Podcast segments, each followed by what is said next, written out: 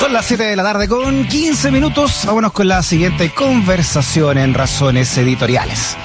El pasado 27 de junio, el senador por la región de Antofagasta, Alejandro Guiller, anunciaba que se unía al Partido Progresista de cara a las elecciones de noviembre. Sin embargo, hace una semana y en medio del quiebre de este partido con la unidad constituyente, tras la proclamación de la candidatura presidencial de Marco Enrique Sominami, el senador Alejandro Guiller bajó su repostulación al Senado, renunció al PRO y ahora apoyará la carrera de Yasna Proboste. ¿Por qué? Se lo preguntamos en directo a Alejandro Guiller, senador por la región de Antofagasta. ¿Cómo está Alejandro?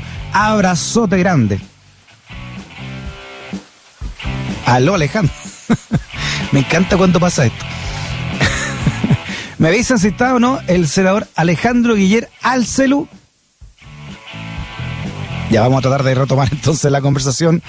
Estamos eh, tratando de reentablar la conversación con Alejandro Guiller, ¿no? Que te decíamos, había anunciado que iría entonces a su reelección por Antofagasta, a la candidatura senatorial, ahora dentro del pacto político que tenía con el PRO y que eh, iba a ser ¿no? Un, un, pacto también con la ex concertación, con unidad constituyente, pero la intempestiva eh, inscripción que hizo Marco Enrique Sominami, entonces se significó un terremoto dentro del propio partido y también de esta alianza. Ahora sí, estamos con el senador Alejandro Guiller. ¿Cómo está, senador? Eh, contaba Freddy que está, estoy muy contento, muy bien y un abrazo muy grande también. Eh, finalmente, entonces, senador, usted no va a la reelección. Se, ¿Hasta aquí llega, eh, por lo menos, como, como senador?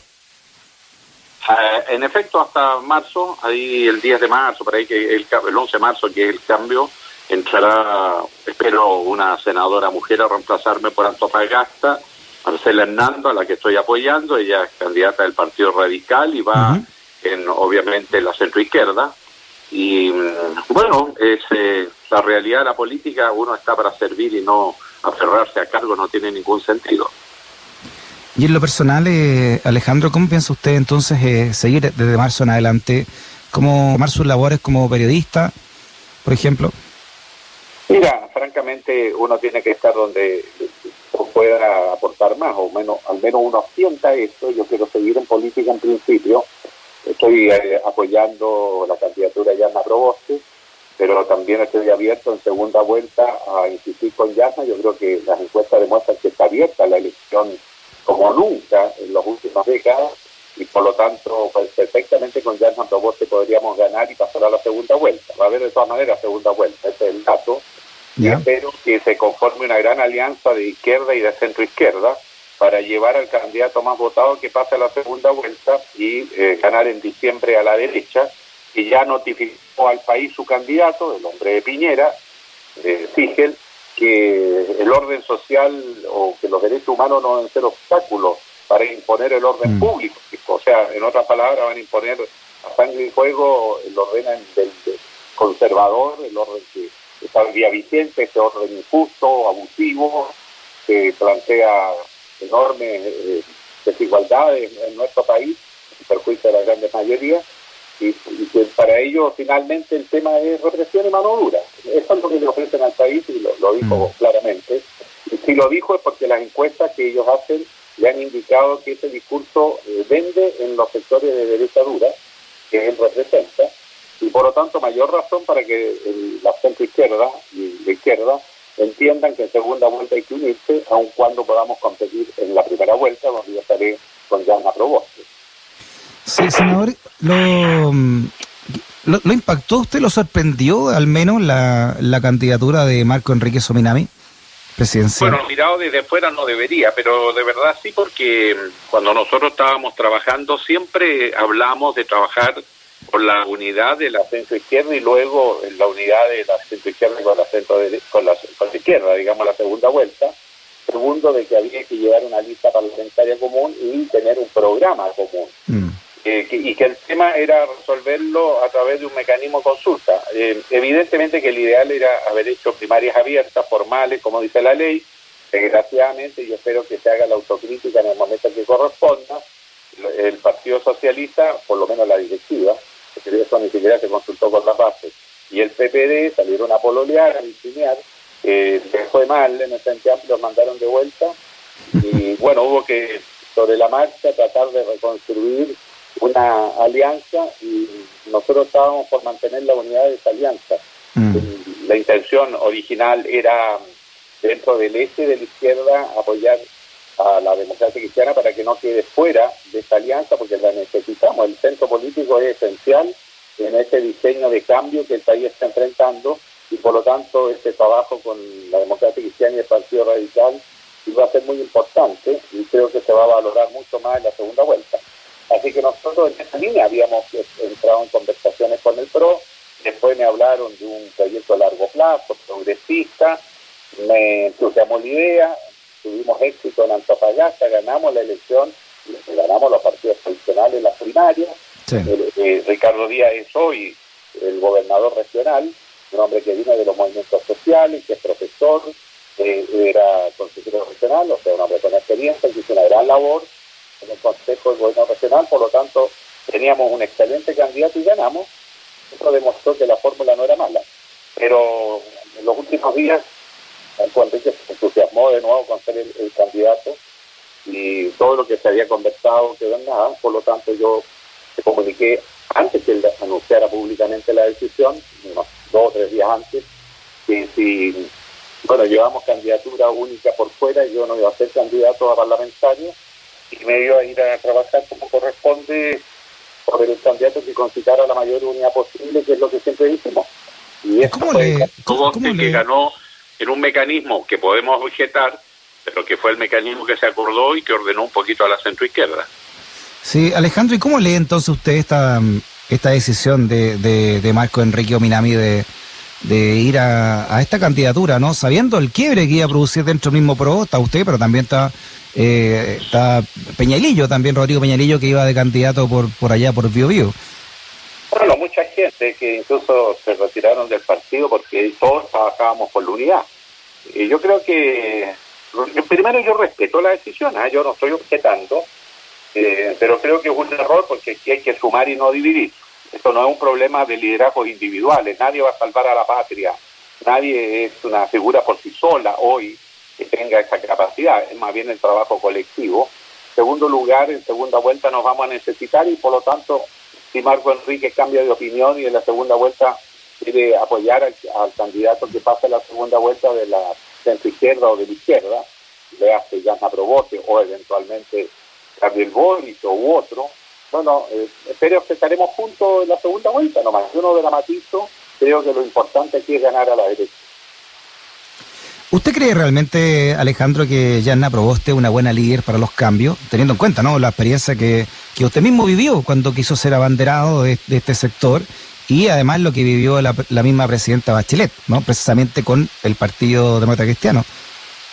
Bueno, eh, primero hay que asumir que el país ha cambiado dramáticamente en los últimos cuatro años y por lo tanto hoy día hay mucho más receptividad a temas que yo planteé en la campaña cuando hablé de gobierno ciudadano Hoy día ya se instaló esto de la ciudadanía y eh, en la convención constituyente esencialmente ciudadana, es un fenómeno bastante inédito en la historia republicana de Chile.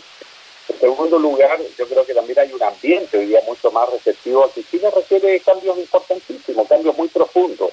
Ya se dan cuenta que el discurso, que en tiempos mejores y frases rimbombantes que después no se concretan, son solamente palabrería y que hay que asumir el proceso constituyente, vamos a necesitar un gobierno y un Congreso que se jueguen en sintonía con el proceso constituyente para que la nueva constitución, que hoy día ha concentrado la esperanza de los chilenos y donde se encuentra mm. toda la fuerza gravitatoria del cambio, eh, tenga una expresión en el poder institucional, tanto presidencial como el Congreso, y le demos curso a las leyes orgánicas y comencemos a aplicar nuevas políticas públicas con el sentido que le va a dar la constituyente. Para que dialoguen se necesita gente convencida y se necesita una nueva constitución y no gente que votó en contra, porque está tratando de sabotear el proceso constituyente desde dentro. Eso significa que tiene que ser una alianza social y política muy grande, pero no solo de partidos, también con organizaciones de la sociedad civil, y eso es lo que yo voy a trabajar en el comando de Llana Proboste. Eh, incentivar la mayor participación posible de las organizaciones de la sociedad civil y solo tendrá el límite del entusiasmo que, que tengan los propios dirigentes del mundo social. Yo creo que sin participación ciudadana no hay cambio. Con participación ciudadana más el apoyo de partidos decididos a impulsar el proceso, Chile va a estar a la altura del misterio. Mm. Va a estar eh, compleja entonces la, la, unidad, incluso dentro del sector eh, de unidad constituyente, eh, senador Guiller, porque la propia ahora candidata a senadora por la región metropolitana, Carolina Govich, ha señalado que, que dentro de la misma DC hay un quiebre por la manera y el nombramiento de Yanna Proboste. Bueno, yo le pediría a Carolina que soponga el interés general por sobre los intereses particulares. Yo sé que ella tenía legítima aspiración a ser candidata presidencial, a ser presidente del Senado, pero no podemos tener tres candidatos presidenciales ni tres presidentes del Senado. Entonces, se resolvió de una manera que a mí me parece válida y los temas internos, bueno, hay que lavar la ropita sucia en casa y tenemos que hacer sacrificios. Y yo mismo podía haber sido candidato quebrando a la nueva mayoría, no lo estoy dispuesto a hacer, yo creo que hay que trabajar por la unidad y cuando llegó la hora de que decidir, estuvimos por la unidad como valor prioritario. Hay que ponerse a la altura de las circunstancias y todos tenemos que hacer un esfuerzo. Carolina va a hacer un gran aporte, pero también a ella le conviene que haya mucha unidad, porque eso suma votos. ¿ah? La división la va a castigar la ciudadanía. Bueno, usted la vivió en carne propia eso, pues, Alejandro. Sí, éramos mayoría en Chile y por egoísmo, por falta de comprensión, quizás también por un poco falta de experiencia y talento de mi parte, bueno, yo alguna responsabilidad tengo también en eso, pero por razones que fueron muy miopes, porque al final esto lo paga la ciudadanía, ¿no? Por un gobierno de derecha que fue, eh, eh, digamos, absolutamente indolente ante el dolor de la gente por, por una crisis que venía de antes de la pandemia. El estallido social no fue en el aire, no fue porque sí había un nivel, hay un nivel de desigualdad y abuso en Chile que es tremendo y que se ve en los fallos judiciales, se ve cómo se trata a la gente cuando es poderosa y a la gente cuando es humilde, mm. cómo se castiga con cárcel a una persona porque protesta en la calle y a otro que roba millones de dólares y simplemente los fiscales miran para el lado y los jueces hacen los lesos. Un país así no llega muy lejos. Eso hay que terminarlo, eso, de eso se mm. trata, esto que estamos hablando, fin del abuso y de la desigualdad. Bueno, ojalá Alejandro, eso digo de manera personal, no pase lo que pase después de marzo, usted siga eh, con su mirada también de social dentro de la política chilena. Ahí estaremos, pida cuidado, eh, Freddy, que yo ya estoy acá, yo tengo un compromiso de trabajo con las organizaciones de la sociedad civil, incluso de hecho estaba trabajando un proyecto de ley que le tiene que hacer sentido a todo el mundo, porque es, consiste en algo tan simple como que los trabajadores del comercio y las trabajadoras del comercio, del retail, de las grandes cadenas, a las 7 de la tarde dejan de trabajar y se van a sus casas para que los niños no estén solos, desde que salen del colegio hasta la medianoche cuando llegan los padres. Eso está destruyendo a la familia, está dejando desorientada a la juventud, explica mucho del tema de las drogas, el tema de la delincuencia, porque los niños quedan desprotegidos. Y además eso lo tendrá que entender el empresariado, que es un bien social que a ellos también les conviene. Y segundo, porque la pandemia demostró que los negocios hacen que la gente se adapte a los horarios y mm. que se van a adaptar, ellos no van a perder plata y las familias van a ganar montones. Y bueno, las pymes también, porque las pymes, este proyecto de ley no afecta a las pymes, las pymes son familiares, de manera que si quieren seguir trabajando más tarde están en su legítimo derecho a definir su propio horario de cierre y eso va a darle la posibilidad de recuperar un poquito de mercado que les ha sido arrebatado por las grandes cadenas. En esta mm. pandemia el gobierno Piñera cerraba las pymes, pero le daba todos los beneficios a las grandes empresas. En Chile compra, en las restricciones al pequeño comercio y a los beneficios para las grandes cadenas de supermercados. Yo creo que eso le ha causado un profundo daño a Chile porque ha concentrado la propiedad y ha arruinado a las pymes que son familiares. Los mm. grandes golpeados por esta crisis es porque quedaron abandonados. Alejandro Guiller, senador por la región de Antofagasta. Alejandro, le mandamos un abrazo grandote, ¿eh? que esté muy bien. Muchas gracias, Freddy. Y no se preocupe que tenemos stock de Guiller por rato. Guiller disponible. bien. Chao, Alejandro. Abrazote. Gracias a ti, Freddy.